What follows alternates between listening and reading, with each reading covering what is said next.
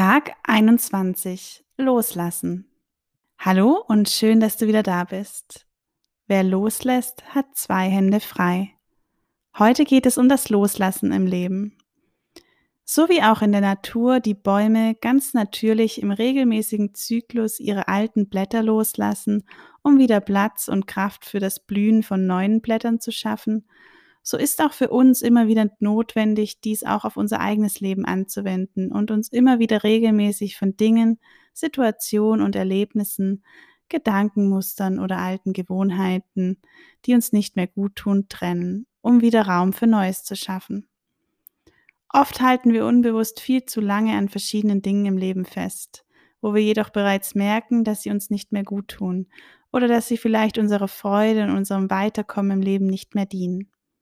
Das Festhalten kostet oft Kraft und Energie und führt manchmal zu mehr Schmerz und Leiden, als wenn man einfach den ersten Schmerz, der vielleicht mit dem Loslassen verbunden ist, akzeptiert und dann aber die Entspanntheit und Erleichterung fühlt, sowie den Raum und den Blick fürs Neue damit öffnet.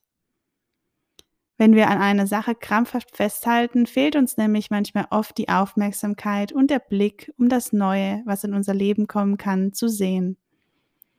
Und stelle dir einfach mal bildlich vor, wenn du mit deinen Händen und Fingern etwas festhältst, so sind deine Finger hier angespannt und je länger du hältst, wird es anstrengender. Wenn du irgendwann loslässt, können sich deine Finger entspannen und du hast wieder beide Hände frei.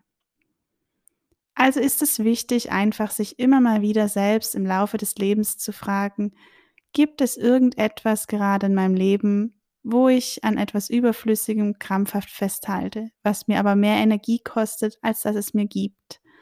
Oder was schon lange nicht mehr meiner Freude oder meinen Werten im Leben dient. Und was würde mir jetzt helfen, das loszulassen?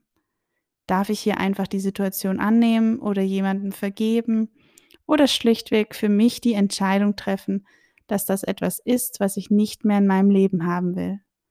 Es hatte seine Zeit und es darf jetzt gehen so wie ein Blatt, das vom Baum fällt, wenn die Zeit reif dafür ist.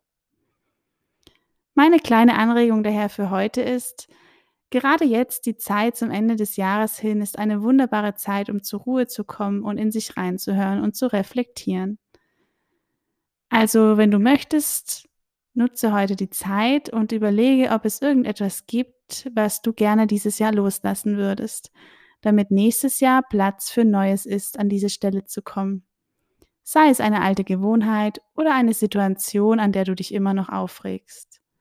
Höre einfach in dich hinein und schaue, was es für dich ganz persönlich ist.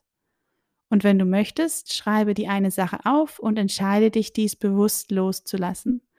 Und frage dich, was dir dabei helfen könnte oder was es bräuchte, um diese Situation loszulassen. Meistens hilft die Annahme und das Akzeptieren von etwas, um Dinge loszulassen. Und mache das Ganze mit der Absicht, dir etwas Gutes zu tun. Ich wünsche dir viel Freude bei deinen Entdeckungen und ich wünsche dir einen wunderschönen Tag.